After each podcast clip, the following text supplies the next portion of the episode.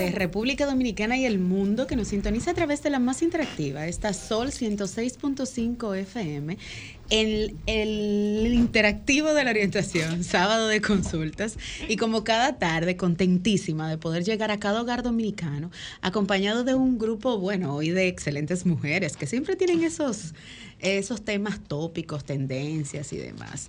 A mi mano derecha, una de las figuras más emblemáticas de nuestro espacio y la que más pide en las redes sociales, la bellísima. Sí, en serio. Marta Figuereo, buenas tardes. Buenas tardes, ¿sabe las situaciones que estoy teniendo? Buenas tardes a todos, buenas tardes compañeros y eh, compañeros y compañeras. Eh, gracias por compartir un sábado más con ustedes y esperando que el programa de este sábado sea de mucho provecho para cada uno de nuestros oyentes.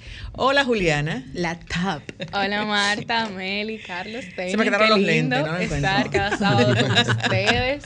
Qué lindo compartir con nuestra audiencia un sábado más. Eh, bueno, yo siempre lo digo porque es la realidad, otro sábado más con un contenido que les será de muchísima utilidad. Así que sintonicen cada segundito de, de este programa. Así es. Bueno, bienvenido a nuestro chico. Hola, Carlos. Bueno, otro sábado más en la mejor radio de todas, en nuestro querido sábado de consulta, un segmento no solamente para ustedes, sino para el pueblo de ciudadanos que quiere siempre estar enterado de la salud y que sigue siempre contento de estar aquí. Buenas tardes, Melissa.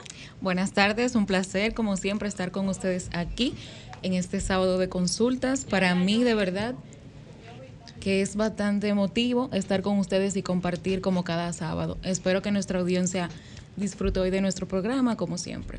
Bueno, recordarles a nuestros oyentes nuestras redes sociales, las de este espacio, arroba S Consultas RD, tanto para Facebook, Twitter e Instagram. ¿Cuáles son las suyas? Marta Figuereo. Eh, todos lo saben. Figuereo M, Figuereo en Instagram, Rayita, eh, Figuereo Rayita bajo Marta en Twitter y Marta Figuereo Miranda en TikTok. Ah, ¿Dónde, en, En TikTok. No, pero ya Marta está igual que Denny, que puede decir en todas sus plataformas. En todas, exactamente. bueno, señores, antes de darle paso a las redes de esta chica, quiero en primer lugar felicitarla porque el pasado miércoles 30 de agosto tuvo el relanzamiento oficial de su periódico digital Teen News RD, Juliana Martínez y todo el equipo. Muchísimas felicidades. Ahí estábamos un grupo de jóvenes. sí, estábamos codeadas, como dice Marta, de colágeno. De colágeno. y muy contenta porque esta iniciativa, como bien resaltaron, eh, parte del staff, Roger, Jacibel, a quienes también le externo una felicitación.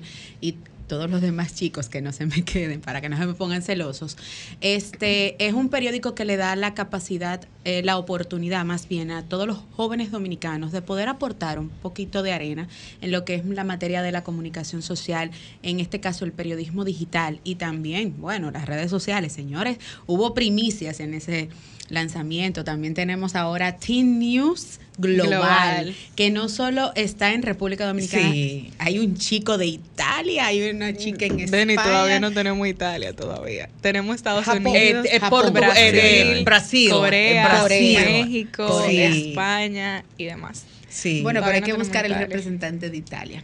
Vamos a ponernos para eso. señores, las redes sociales de Juliana Martínez, muchísimas felicidades nuevamente. Gracias, Denny. La verdad que también, o sea, ustedes han sido parte clave de eso desde el primer día que me dieron aquí el espacio en sábado de consultas y confiaron en mi potencial. Eso me inspiró muchísimo. Y ser parte de ese programa ha sido parte clave para mí, para también descubrir mi amor por el periodismo y por ende también motivarme a brindar un espacio a otros jóvenes para que también puedan desarrollar ese amor que ustedes me han permitido desarrollar aquí. Así que muchísimas gracias. Ahí estoy conmovida. Ay, qué lindo. en serio, eh, nosotros nos sentimos orgullosos de, tenerte, de saber sin antes estar de lo que tú eras capaz y eres capaz y, sigue, y seguirás siendo capaz. Muchísimas gracias, Marta, de verdad. Entonces, de inmediato ahí tus redes sociales y las del espacio. Ah, bueno, me pueden encontrar en Instagram como Juliana Martínez C rayita abajo y pueden encontrar mi periódico digital como Teen News RD y también pueden encontrar Teen News Global. Lo voy a deletrear. Teen se escribe T-E-E-N y News N-E-W-S. Así que ya saben, vayan a seguirnos por ahí, apoyar ese proyecto que hemos trabajado tan duro para seguir desarrollando. Así es, y nuestro querido chico, Carlos, ¿cuáles son tus redes? Bueno, yo me pueden encontrar aquí en Instagram como, como arroba carlosmartin7. Ahí estoy para atenderles para cualquier pregunta o interrogante. Eh, también me pueden encontrar en TikTok, un suena un poquito más complicado, pero sale igual que en Instagram, carlosmartin7. Y también en Twitter, que sería itscarlosm12 con doble Z. Bueno, y Melissa Ovalle, ¿cuáles son tus redes sociales? Pueden encontrarme a través de Instagram y Facebook como Melio Valle y mi página de mi fundación que es Manos Grandes por Sonrisas.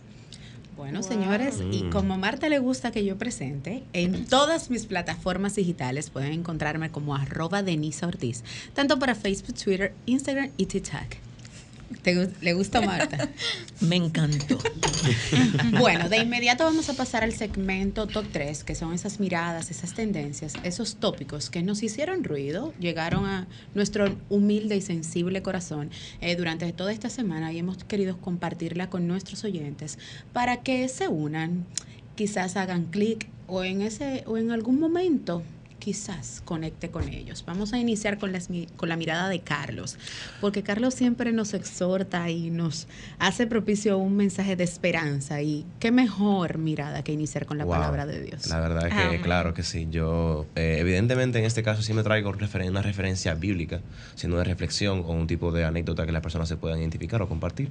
Pero en este caso, eh, vine con algo que como que tenía en mi corazón y quería compartirlo, pues. Y esto se trata, y lo titulé como ¿Hasta cuándo? ¿Hasta cuándo permitiremos eh, las faltas de respeto? Es decir, eh, ¿cómo, hace- cu- cuándo- ¿cómo vamos a aceptar y, cuán- y de qué manera aceptaremos las migajas de las personas? ¿Hasta cuándo toleraremos que las personas solamente dediquen tiempo a cuando a ellos les conviene sacar tiempo? Las personas, todos tenemos que hacer, todos tenemos responsabilidades en la vida. Evidentemente hay un tiempo y hay un lugar para todo. Incluso la misma, Biblia- la misma Biblia establece en el libro de Eclesiastes, en la- el capítulo 3, que hay un tiempo para todo debajo del sol. Es decir, eh, existen personas que cuando qu- quieren estar en tu vida tienen la necesidad o buscan la forma de estar contigo y compartir contigo. Pero la verdad es que hay momentos en donde ya, ya estás en un punto en la vida, quizás en la edad, quizás en tu momento donde te encuentras, quizás a nivel laboral, quizás a nivel, eh, a nivel personal, quizás, quizás te encuentres un poco abrumado actualmente de todas las cosas que tú vives en tu día. Pero siempre hay un tiempo para todo. No importa cuánto tiempo de trabajo tengas, si tienes mucho, mucho, mucho eh, compromiso laboral, pero siempre hay un momento para sacar tiempo para tus seres queridos. Entonces yo les exhorto a ustedes a que si tienen personas que de verdad se interesan por estar en sus vidas, que de verdad sacan su tiempo y de verdad dedican su tiempo a conocerlos a ustedes, que evidentemente le valoren a esas personas y que le dediquen su tiempo que ellos les merecen, que ellos le dediquen a ustedes, ya que realmente eh, no estamos, no es, no es realmente, yo no, no, no es considerable o sostenible mantener relaciones que solamente están dispuestas a dar migajas por nosotros. Wow. Wow. Tremenda mirada. De inmediato vamos con la mirada de Melissa. Mi mirada del día de hoy se trata sobre la desesperanza y la confianza y la fe en Dios. Yo estuve compartiendo algo con alguien. Eh, no sé si sea correcto recalcarlo, pero siempre me gusta decir, o sea, el área donde trabajo y donde me desenvuelvo y que mis miradas tienen mucho que ver con esto, ya que me relaciono mucho con personas que están en situaciones complicadas y casi siempre suelo ser el consuelo de ellas, aún yo teniendo mis propios problemas. Yo hablaba con una persona la cual me comentó que ella no entiende la razón por la que le va tan mal en la vida, en el amor, en lo laboral y hasta en lo académico. Entonces ella me comentaba eso y me decía que, que si quizás ella en algún momento había hecho algo mal y no lo sabía o quizás entendía que era lo correcto en su momento.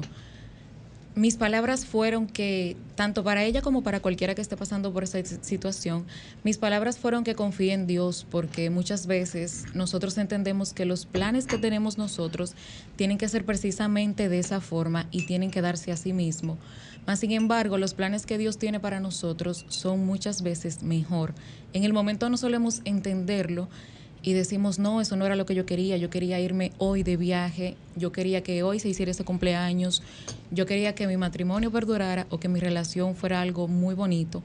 Más sin embargo, hay procesos por los cuales tenemos que pasar para aprender lecciones de vida y para que mañana seamos una persona más completa y poder elegir más, o sea, poder elegir bien las personas de nuestro entorno y de hecho tomar mejores decisiones por un mejor mañana y sobre todo ser esa persona portadora de la fe y la esperanza, porque quienes confían en Dios y esperan con paciencia realmente reciben muchas cosas buenas y se lo comparto por experiencia propia. Wow.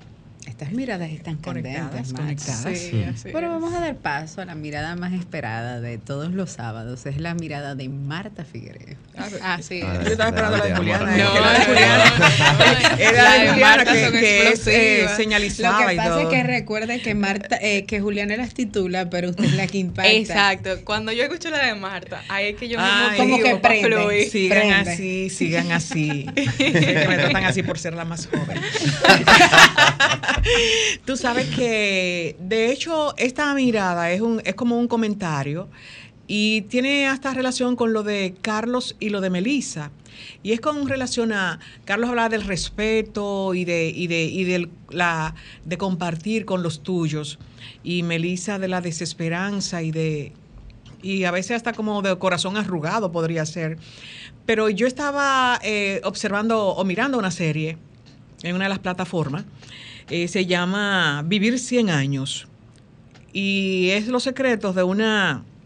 Es una miniserie, un documental que explora de la mano de un autor, Dan Butler, quien es, quien fue um, periodista del mm, ah, Natural Geographic, eh, las cinco regiones del mundo donde las personas viven más tiempo que el resto son centenarias. Y, de eso me llevé la atención porque muchas veces vivimos en un mundo tan, tan, tan rápido y queremos tener las cosas tan rápidas. eh, queremos el éxito sin pasar los obstáculos y queremos aparentar eh, muchas veces lo que no somos ni lo que tenemos. Y vivimos en una vorágine de saber quién soy yo. ¿Tú sabes quién soy yo? ¿Qué lo que? No, no es eso. Eh, esas regiones donde este eh, señor presentó personas con 105 años, 100, bueno, sobre 100, donde tenían una mente lúcida, donde trabajaban, donde compartían. Y esos secretos de las zonas azules, como se denomina o se denominó, presentan esos cinco lugares del planeta que son eh, en Japón, en Okinawa, eh, Cerdeña, en Italia, Icaria, en Grecia, la península de Nicoya, eso queda en Costa Rica, y Loma Linda, queda en California.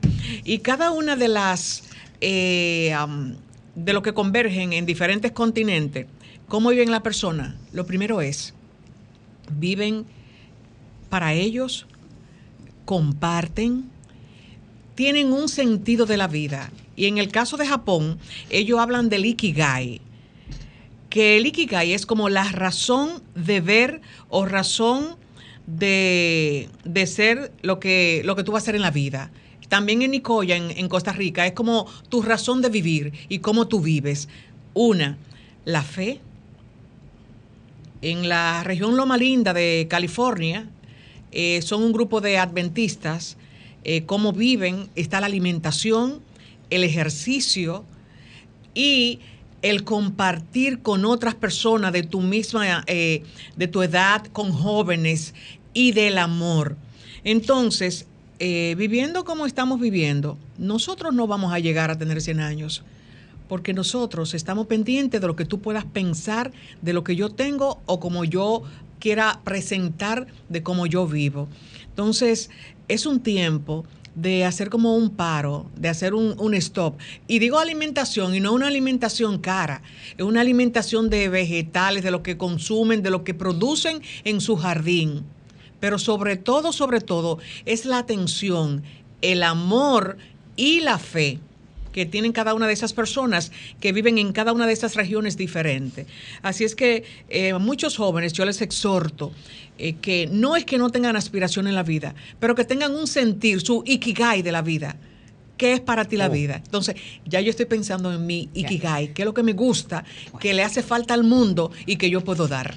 Bueno, vino profunda, Wow. Marta. Tuve, por eso es que a mí me gusta escuchar Fuerte. las miradas de Marta. Finalmente fuerte. vamos a escuchar la mirada de Juliana Martínez, que son esas que todo el mundo espera porque son tituladas. ¿Cuál es tu vamos a ver cuál será el título Ay, ay, ay, de este ay. sábado. Bueno, mi mirada de hoy es muy, muy breve. Es más que nada un consejo. Y yo la titulo Perseguir causas y no cargos. Como ya saben, bueno, al inicio hablamos de mi periódico digital, Tech News. Aparte de que normalmente subimos artículos, también subimos debates y entrevistas. Y yo personalmente siempre aprendo algo de cada entrevista que hago a cualquier persona. Y recuerdo una en particular que me impactó muchísimo porque este político, esa fue una de las respuestas que dio.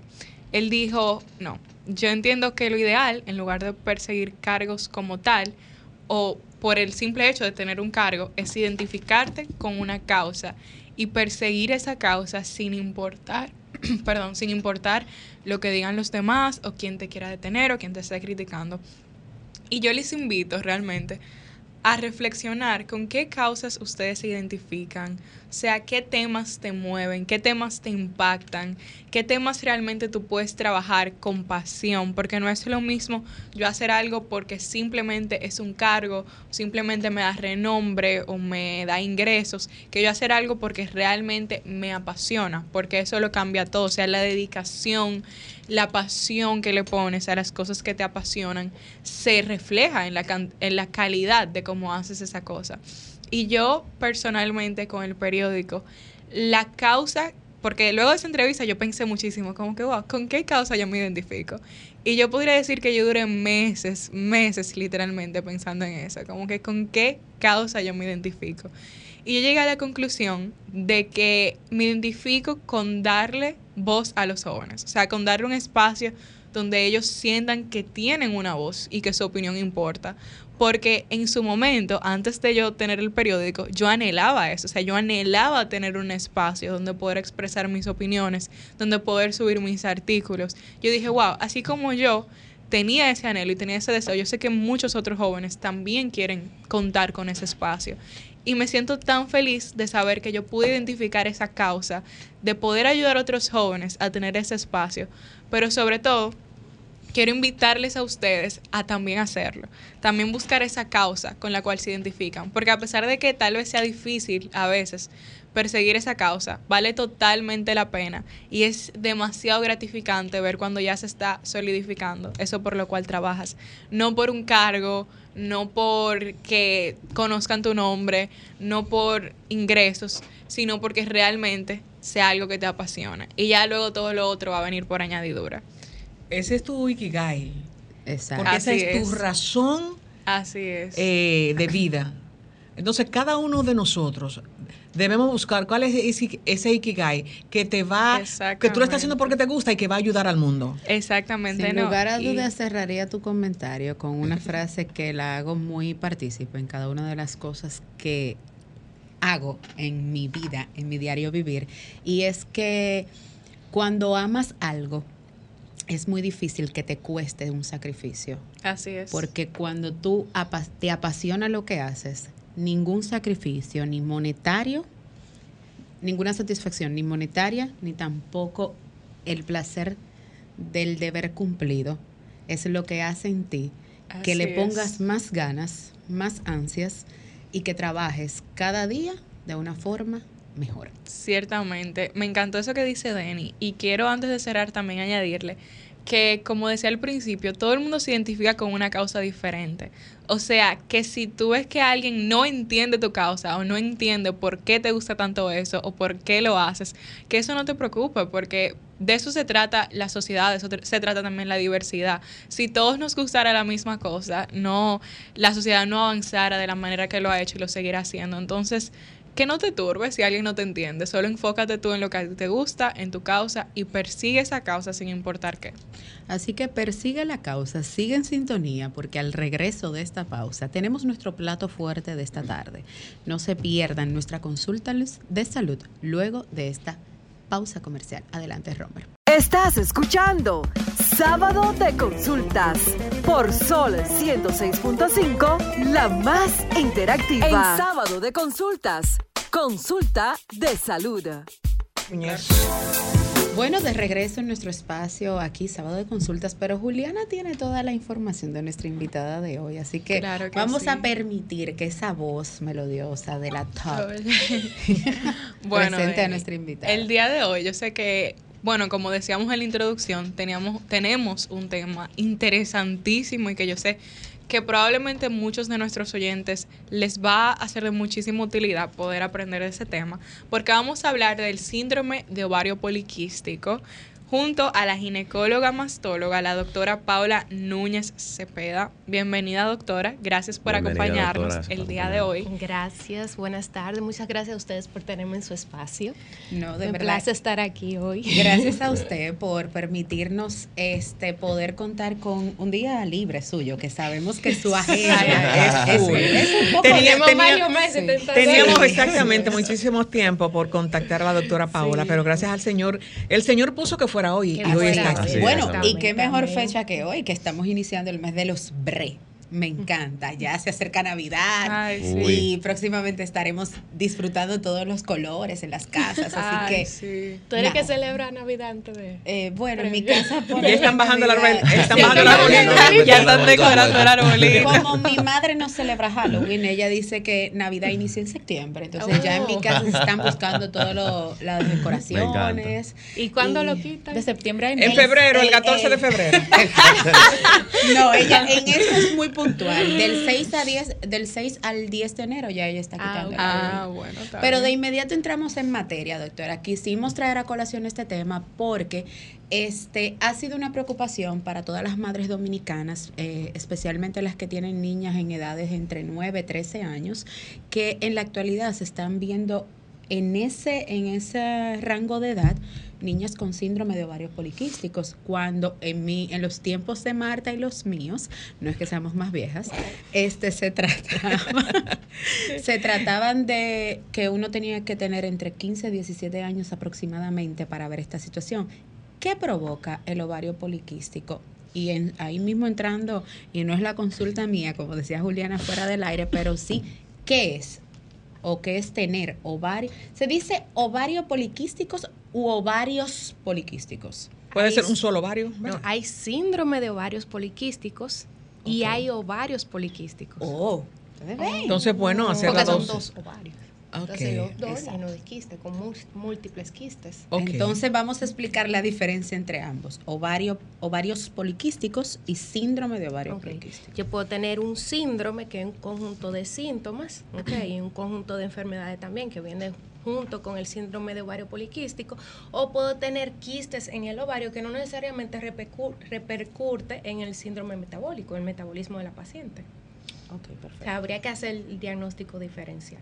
No necesariamente porque por una sonografía eh, se identifique que yo tengo quistes en los ovarios, yo sería una paciente candidata a tener un síndrome de ovario poliquístico. Ok, Ok. ¿y cuáles son esos síntomas que ya sí identificarían a alguien que tenga el síndrome de ovario El poliquístico? síndrome.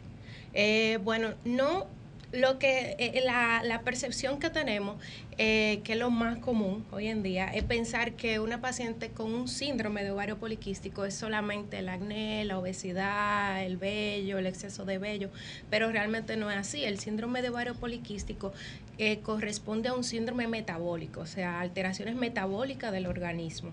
Podría ser, puedo tener una paciente que no sea obesa, pero tenga irre- irregularidad menstrual, tenga quistes en los ovarios, tenga vello excesivo en el cuerpo, ¿ok? Puedo tener una paciente también con hígado graso, paciente con enfermedad cardiovascular, eh, que no, porque cuando hablamos del síndrome de ovario poliquístico, todo el mundo, una paciente obesa, eh, con mucho vello y ya.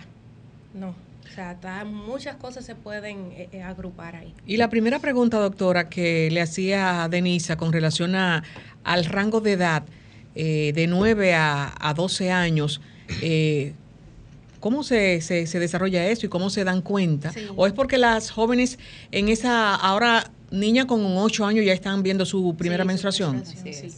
Lo que pasa es que el síndrome de ovario poliquístico tiene un factor genético y un factor medioambiental. ¿verdad?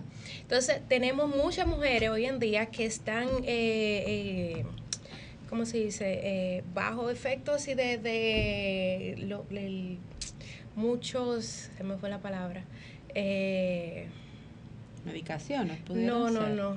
O lo, lo que comen. Sí, lo que comen, la dieta, lo que... eh, El eh, exceso de agro- comida. el no, el exceso de agrotóxicos usamos, el exceso de hormonas, porque la población va creciendo y nosotros Correcto. necesitamos producir más, más alimentos. O sea, todo lo que... Y es rápido. Exacto, y es rápido. Entonces todo eso afecta, sí, metabólicamente el organismo. Entonces son esas mujeres que van a desarrollar ese síndrome por factores medioambientales, puede ser que tengan un factor genético de la madre también, entonces se mantienen con ese desorden hormonal, quedan embarazadas y eso se lo pasan al, a la bebé, al feto. O sea, que se pudiera. Se puede decir Entonces, que ¿qué pasa? genético. Nació la bebecita, crece, es una bebecita yo la veo obesa, no sé qué, no hace ejercicio, no cuidamos la dieta y vuelve el ciclo y se repite.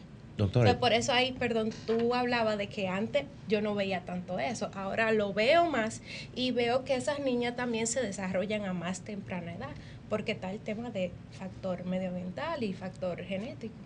Doctora, yo tengo una, una, bueno, yo no soy mujer, evidentemente. Yo Pero tiene me que salgo- preguntar, yo tengo yo Pero tiene aportar, voz, yo- tiene pero Yo voz. tengo voz, tengo opinión, ¿verdad? Evidentemente, sin, sin contar a mis amigas las Sí. feministas, ¿verdad? Para no tener problemas con ellas. Eh, Evidentemente mi pregunta es, si viene al caso, es que el síndrome de ovarios poliquísticos afecta la fertilidad, porque yo tenía Sí. entendido como que, ejemplo, tiene que ver con la nutrición y como Sí, que la sí. alimentación. ¿Eso afecta la hora de tener hijos con la, con la? Sí, afecta, afecta la fertilidad, pero no del todo. Un 60% de las mujeres con diagnóstico de ovario poliquístico pueden quedar embarazadas de forma natural. Ok. No es... Eh, ¿Cuál es el porciento, doctor? Un 60% queda 60. embarazada de forma 60%. natural, porque no es que tú no ovulas permanentemente, tú puedes tener ciclo ovulatorio, sí. Melissa. Doctora, ¿cuándo ya es necesario realizar una cirugía para extraer los quistes o, como le dicen, para explotarlos? Eso se llama drilling, eh, que yo entro por la paroscopía y esos ova, esos quistes que veo en el ovario que permanecen, entonces yo lo punciono. Pero ese sería el último eh, Recurso. recurso que yo tengo. Lo primero que yo tengo es de tratamiento, hablando ya de tratamiento, es ejercicio físico, cambiar la alimentación, eso es lo primordial. Después yo tengo tratamiento farmacológico, pero lo primordial es cambiar esa percepción del paciente de que una patillita va a resolver todo. En una paciente que yo tengo que bajar el nivel de obesidad de, de esa paciente, yo tengo que estabilizar el nivel hormonal de esa paciente y todo eso yo lo logro con nutrición y ejercicio, más que con medicamentos. Ok. Y también lo otro va a depender del deseo de fertilidad de la paciente. Si una paciente que quiere quedar embarazada en el momento, también eh, un tratamiento farmacológico y una vía diferente. Si una paciente que quiere preservar la fertilidad pero no quiere embarazarse, también es otra visión. Pero lo primero es, por ejemplo, si una paciente que es obesa, entonces bajando el peso de un 5 o 7% más o menos que yo baje el peso de esa paciente, se ve que la hormona, las, eso desorden hormonal comienza pues a estabilizarse. Bueno, es tiempo de que nuestros oyentes se sumen a esta conversación con la doctora Paola Núñez Cepeda, quien es ginecóloga y mastóloga. Así que adelante, Romer, vamos a colocar nuestros contactos. Comunícate 809-540-1065. 1-833-610-1065 desde los Estados Unidos. Sol 106.5, la más interactiva. Bueno, de regreso acá. Vamos a ver, este, antes de la pausa, Carlos me hizo seña de una intervención. Sí, yo- Pero antes de tu intervención, Ah, perdón, vamos, vamos con los oyentes primero. vamos con nuestros oyentes. Buenas tardes, ¿quién nos habla y desde dónde?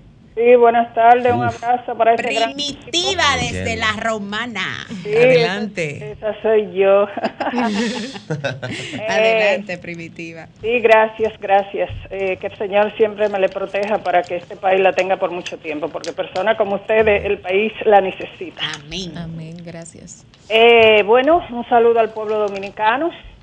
Y quiero decirle al pueblo dominicano, eh, me vino eso eh, a la mente con la reflexión de ustedes, de que nunca juzguemos el por qué el otro hace la... eh, o sea, nunca juzguemos a, la- a, a- a tu prójimo, o no juzgue a tu prójimo, sino eh, acércate a él y pregunta el porqué de las cosas, el por qué esa persona está haciendo lo que tú está viendo que quizá tú no estés de acuerdo porque tú no sabes el por qué. Así que ya ustedes saben. Bueno, doctora, eh, gracias por su tiempo. Como yo siempre digo, eh, yo tengo una nieta que tiene una amiga que está estudiando eh, medicina para doctora, entonces habrán dos doctora Paola. doctora, eh, la mujer que tiene esa condición eh, menstrua mucho. Y aparte de eso, eh, usted, o sea, mastóloga, eh, fue que dijeron, el, que, ah, me Sí, gustaría sí. saber en qué consiste ese término. Y Juliana Martínez, hijo de gato, casa ratón. Y a Melissa, Melissa, tú eres privilegiada de estar trabajando con seres humanos como ellas. Adiós. Gracias. Gracias, Gracias, Primitivo. Un gracias. abrazo. A que ella se habrá referido si menstrua mucho, si el volumen... Me imagino que la cantidad, La cantidad. de la menstruación. O con qué Bueno, frecuencia. Ahí yo le iba a... También tenía la interrogante y la uno junto con la de primitiva porque se da el caso de personas que cuando tienen ovarios poliquísticos o síndrome de ovario poliquístico lo que hacen es que tienen tres días de menstruación y dos de manchado. Sí, sí. Pero también se da el volumen, caso de que se tienen siete días, Sí. 14 días e inclusive conozco personas allegados que me han dicho que tienen hasta un mes de menstruación e inclusive han tenido que pasarle sangre, doctora. Sí, por una irregularidad. Gracias, doctora Ortiz. sí. No, usted Sí, no, es una irregularidad menstrual, o sea que pueden verse varios casos porque cada paciente es diferente.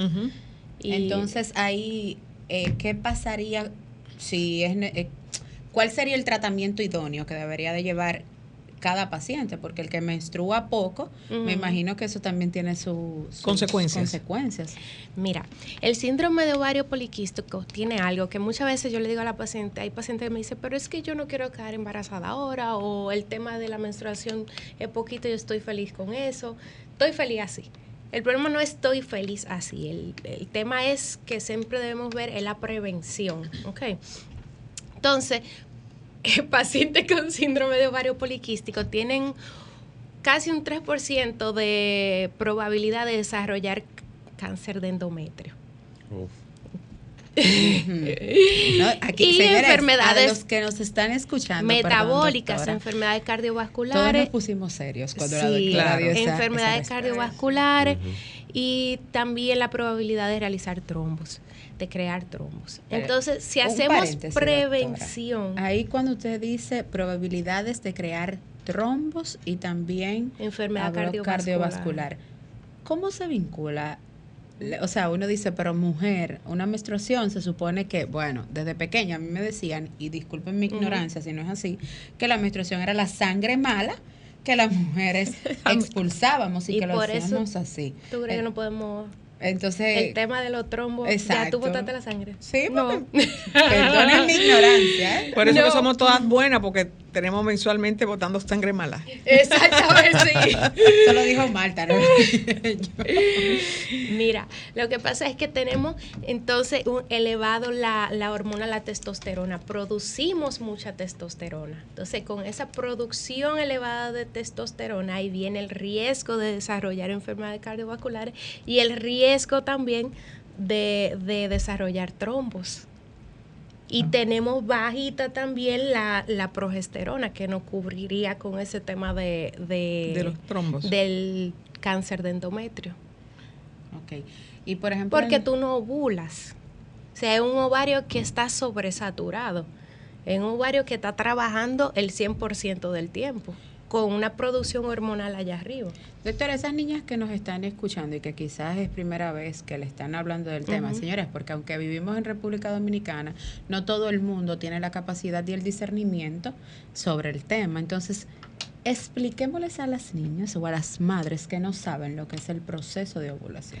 Eh, antes de, porque es un poquito largo la explicación que vas a hacer la doctora Núñez, es bueno que ella le conteste a Primitiva que, Que es mastóloga. mastóloga, correcto, para entrarnos ya directamente Sí. a lo de La mastología es la especialidad que se encarga de las patologías mamarias, tanto benigna como maligna. Nosotros nos encargamos de la prevención del cáncer y del tratamiento del cáncer de mama también.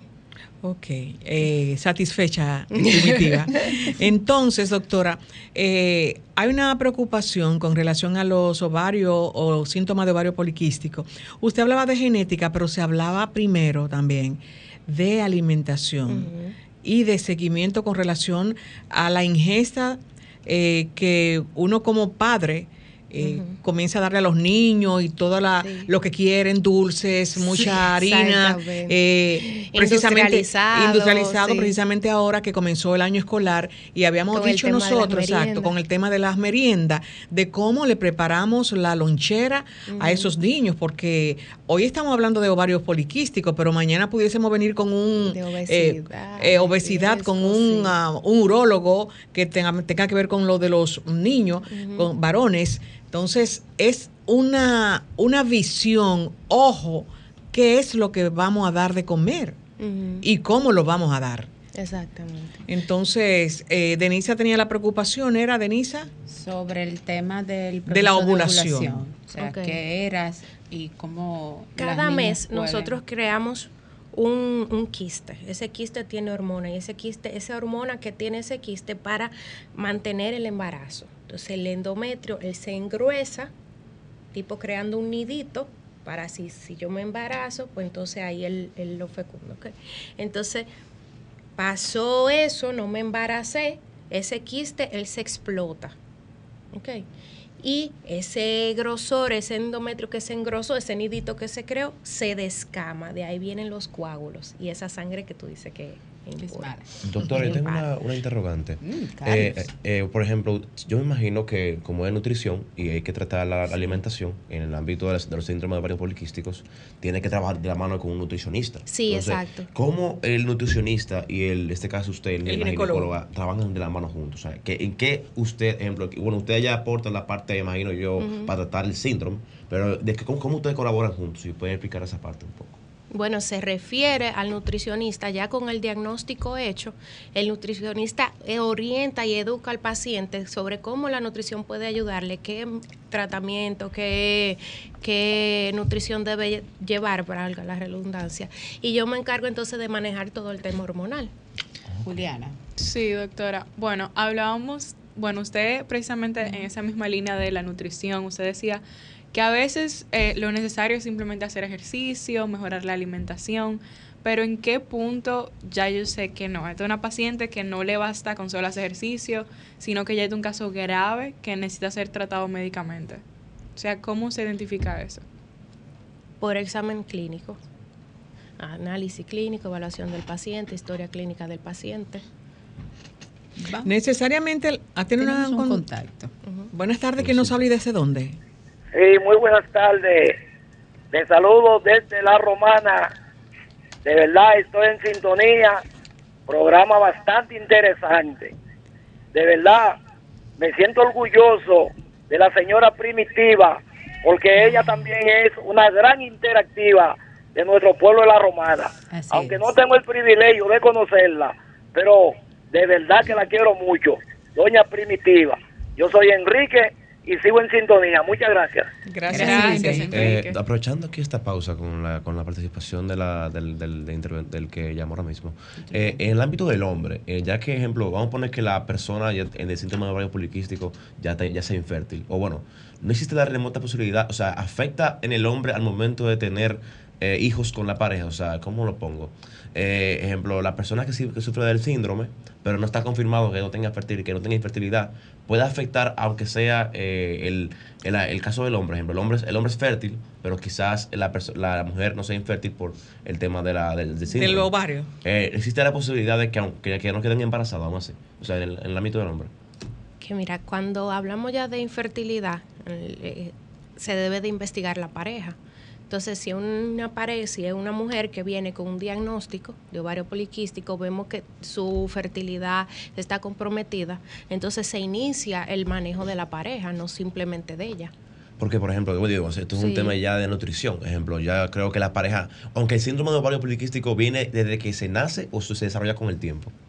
Eh, tú puedes tener esa sobrecarga eh, por- Genética. ajá, genética, esa predisposición genética también. Y si tú eres una gente de que lo que estábamos hablando con, con Marta de la dieta, de la merienda, si los papás no te incluyeron eso, no te inculcaron eso, y tú fuiste obesa desde chiquita y seguiste, no te inculcaron hacer ejercicio físico, ¿entiendes?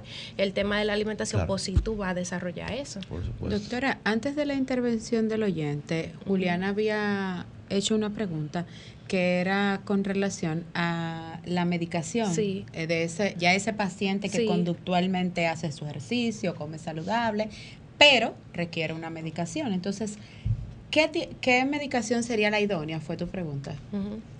Entonces vamos a responderlas ahí porque usted sabe que No, ahí depende de lo que quiere el paciente, como yo decía. Depende si el paciente, el tema de la fertilidad del paciente, eso depende. Eh, eso es de entrada. También depende examen de analítica, que la paciente tenga alterado, que se necesite controlar. El patrón menstrual del paciente también. Nosotros tenemos un contacto de publicidad. Vamos adelante con Romer, pero al regreso, más de esta entrevista con la doctora Paola Núñez, ginecóloga y mastóloga, aquí en la consulta de salud. Adelante, Romer. Y bueno, fuera Pero del la aire- consulta era muy fuerte. Fuera bastante aire. fuerte. Seguimos aquí con la consulta con la doctora. Y bueno, anteriormente hablábamos de que el tratamiento va a depender mucho de la condición específica de ese paciente. Yo sí quisiera seguir indagando, me da mucha curiosidad como que esa área en particular. ¿Cuál sería la diferencia en el tratamiento de una persona que, como decía Denny, tal vez pueda menstruar por 15 días, un mes, del tratamiento de una persona que dura meses o mucho tiempo sin que le llegue el- la menstruación? Lo otro que tú debes saber es que no simplemente porque tu menstruación sea irregular, tú vas a tener síndrome de ovario poliquístico. Ah, Hay exacto. diagnóstico diferencial. Puede ser una paciente de que tenga alteración del ciclo porque tiene un problema, dígase hormonal. Puede ser una paciente que tenga trastorno irregular porque tenga problema tiroideo. Cualquier problema hormonal. Y hay muchísimos que se diferencian, o sea, con lo que tú puedes hacer diagnóstico diferencial. No todo cae en síndrome de ovario poliquístico. Tenemos un contacto. Buenas tardes. ¿Quién nos habla? Buenas tardes. ¿Quién nos habla y desde dónde? Bueno, esta es una segunda pregunta que yo creo que es importante. Esta es la segunda vuelta. Adelante, Adelante, primitiva. Sí, doctora, eh, todas las mujeres que estamos en nuestra casa y que la estamos escuchando, mujeres inteligentes, claro. Como las que estamos aquí. Muy. Claro, claro, claro. Eh, ¿Cómo uno darse cuenta si tiene esta condición de ovario? Poliquístico. Ajá, parece político. pregunta. Es político. ríense, ríense. Entonces, eh, ¿cómo uno darse cuenta si tiene esta condición de los ovarios Poliquísticos. Sí, no me sale, lo voy a practicar. Y si eso le da, o sea, le llega a o después de, qué sé yo, de, de una edad más, a más adulta. Y, y cómo está la estadística aquí en República Dominicana y hasta mundialmente, si usted la domina y si no, usted dice lo que usted sepa. Si no, a googlearla. Si no, la googleas. Entonces ahí hizo tres preguntas. Este, las estadísticas, voy a comenzar de atrás. Habló también de Como la edad. Esa era la primera afección eh, endocrinológica en la mujer, en la mujer joven. La primera. La primera. Ajá. Wow. Wow. Sí. O sea que la Se ve mucho. es muy alta. Sí. Entonces, Y que se desarrolla dentro de eh, qué edad, el rango de edad. Si solo la tienen las pacientes tan jóvenes Que menstruan. como Marta. Que menstruan y el tema de menstruar primera vez ya eso es muy variado porque Correcto. eso es hereditario.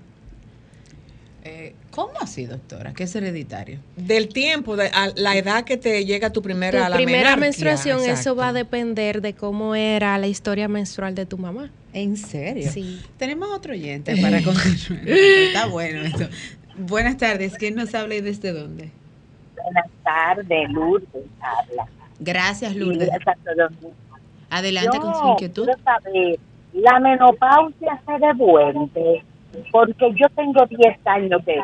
Yo tengo 56, a mí me operaron a los um, eh, 30, 40 y me dio esos calores y me dieron hormonas y de todo, dejé de tomar de todo, no tenía calor, pero ahora se me está devolviendo, sobre Ah. todo de la, del hombro para arriba. ¿Qué usted siente? Calor, Es que Calor hace- es que sentimos hace- todo es que ahora hace mismo. calor. De calor. No, el calor está Está fuerte fuerte. la vez. Pero era el mismo calor mismo que me síntoma. daba cuando yo el mismo síntoma cuando el doctor me dijo que yo estaba en la en la etapa de la menopausia. Eso es lo que le- ella se devuelve Dime para yo mandarme. Bueno, qué interesante. Uno se ríe, señores. El pero- tema de la menopausia, lo que pasa es que cuando entramos en la menopausia por el, el declive del estrógeno, entramos con los síntomas vasomotores, que va eso, el calor, esa, esa urgencia de me estoy quemando, y afecta mucho también el sistema cardiovascular. Entonces ella tiene que ver cómo está eso en ella. Ok. Pero no se Puede devuelve. que la, no, los calores sí pueden volver más, porque el- eh, ya ella no tiene esa producción de estrógeno. Si tiene más calor ahora, lo va a sentir que se agobia más. Y si tiene afectado el sistema cardiovascular, si la presión no está regularizada y todo demás, sí. Doctora Primitiva nos consultaba para poder responderle Sí, a ella me- eh, sobre cómo uno lo podía identificar. Eh, Ujú. si- bueno, me imagino que físicamente. Y la otra pregunta era sobre la edad, si hay un rango de edad. Y ya, ya la doctora Ya, dijo que cuando tenga la Ah, la menstruación, menstruación. ya después Ah, que sí, no. que ahí fue que hablamos sobre Sí. que es genético y que va a depender de la edad de la madre. Ajá. Pero yo también tengo una, una, una inquietud que sería bueno que la doctora eh, haga un llamado a las madres y a muchas jóvenes que, como decíamos fuera del aire, eh, muchas veces estoy contenta porque tengo tres meses que no me viene la menstruación. eso no Solamente se preocupan cuando tienen 15 días o una semana y feliz cuando no le llega sin saber qué síntomas tiene. Eso es importante. eh, las madres con, con, con las niñas identificarlo y las que son más adultas, eh, jóvenes, que sepa qué le tiene la doctora para decirle con relación a esto. No estar tranquila con eso porque no es lo normal. Lo que no es fisiológico, eso hay que investigarlo. Lo normal es que usted menstrue todos los meses. Si no es así o usted menstruaba y de buena primera ya no menstruó más, entonces vamos a investigarlo. No te, todas to- somos felices si no menstruamos. si menstruación no, no me incomoda, somos felices. Pero si hay algo alterado, sí debe de identificarse. Como yo dije anteriormente, el tema de, de la incidencia de, de cáncer de endometrio es algo entonces que medida de que yo menos menstruo, de que esa menstruación mía es irregular, más aumenta ese, esa probabilidad, entonces ya sí debo de preocuparme. Pero a, a veces no sabemos y lo obviamos. Exacto. Bueno, no, Melissa. dale tú, Melissa, Melissa, primero. Melissa. Doctora, ¿es cierto que algunos métodos de planificación evitan que los quistes se formen? No, el método de planificación me sirve como tratamiento, pero no es el único. En síndrome de ovario poliquístico, yo simplemente usar eh, método de planificación, que valga la redundancia, el método de planificación no se usa solamente para planificar, se usa para tratar cierta patología. Entonces, el hecho de yo simplemente te diagnostiqué con síndrome ovario poliquístico, toma esta pastilla anticonceptiva. Eso es yo barré debajo de la alfombra o tirar todo el reguero debajo de la cama. Porque, Porque ya viene vemos visita. que- exacto, porque viene visita, pero ya vemos que es un sinnúmero de cosas, que una síndrome metabólica, o sea, me afecta muchas cosas y que yo tengo que hacer prevención de otras. Doctora, no quiero que terminemos la entrevista sin que usted nos explique. Fuera del aire hablábamos de que hay personas que le llega la menstruación, pero no ven el No ovulan. no ovulan. Entonces expliquen un poquito de eso y ahí mismo, porque tengo a Romer haciéndome más señas que una DGC, Mm. este también nos comparte sus redes sociales y esos contactos donde nuestros oyentes pueden consultar o agendar su cita con usted. Entonces, todos los meses nosotros vemos, formamos lo que yo le decía fuera del aire, formamos un quiste, que ese es quiste que me va a mantener el embarazo. No me embaracé, él se rompió. ¿Ok? Si ese quiste se mantiene, que es lo que pasa en el eh, quiste ovario poliquístico, que voy a ver muchos quistes, porque los quistes que yo formaba para ovular, yo lo formé, pero no se rompieron ninguno, se mantuvieron. Entonces, eso es lo que, el no romperse el quiste es lo que hace que no, no, no pase, o sea, la ovulación pasó y el mes que viene yo no pueda de nuevo, o sea, producir otro quiste y procrear, porque la hormona se mantiene siempre allá arriba. Entonces, para eso hay tratamiento. Para eso hay tratamiento. Y muchas parejas que están casadas y dicen, pero yo veo la menstruación, pero, Pero, no yo me veo la embarazo". menstruación, pero no me embarazo. Ok. Entonces, si yo no me embaracé, no usé ningún método, eh, eh, tengo mi pareja, eh, tengo relación sexual, eh, eh, cosa, y no me embaracé y pasó un año, entonces debo de buscar ayuda. Así es, doctora, eh, sus redes. Ah, había una pregunta. Una Sí, yo tengo una última duda antes de finalizar. Eh, usted decía al principio que es genético, o sea, el tema de estos problemas hormonales. Si una persona tiene el síndrome de ovario poliquístico y quiere tener un hijo, o sea, ¿cómo, ¿cuál sería el, el método para prevenir, si es que se puede prevenir, que su hijo, bueno, que su hija, en este caso, contraiga este síndrome? Dieta y ejercicio. Ok, ok. O sea, básicamente eh, la prevención de un ovario Y o síndrome con- poliquístico es Y para ese futuro bebé, dieta y ejercicio. O sea, dieta, dígase buena alimentación. Y ejercicio, dígase que sea un niño activo. Doctora, finalmente sus redes sociales y los teléfonos de contacto. Paola, eh, doctora, punto, Paola Núñez C. Y el teléfono del consultorio 809-373-1561. Muchísimas gracias. Gracias doctora, a ustedes. Por acompañarnos en este espacio. A ustedes mantengan la sintonía con Sol 106.5 FM, la más interactiva durante todo el fin de semana para mantenerse informado.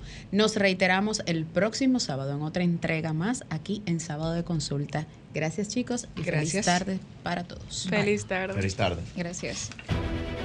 Sol 106.5, la más interactiva. Una emisora RCC Miria.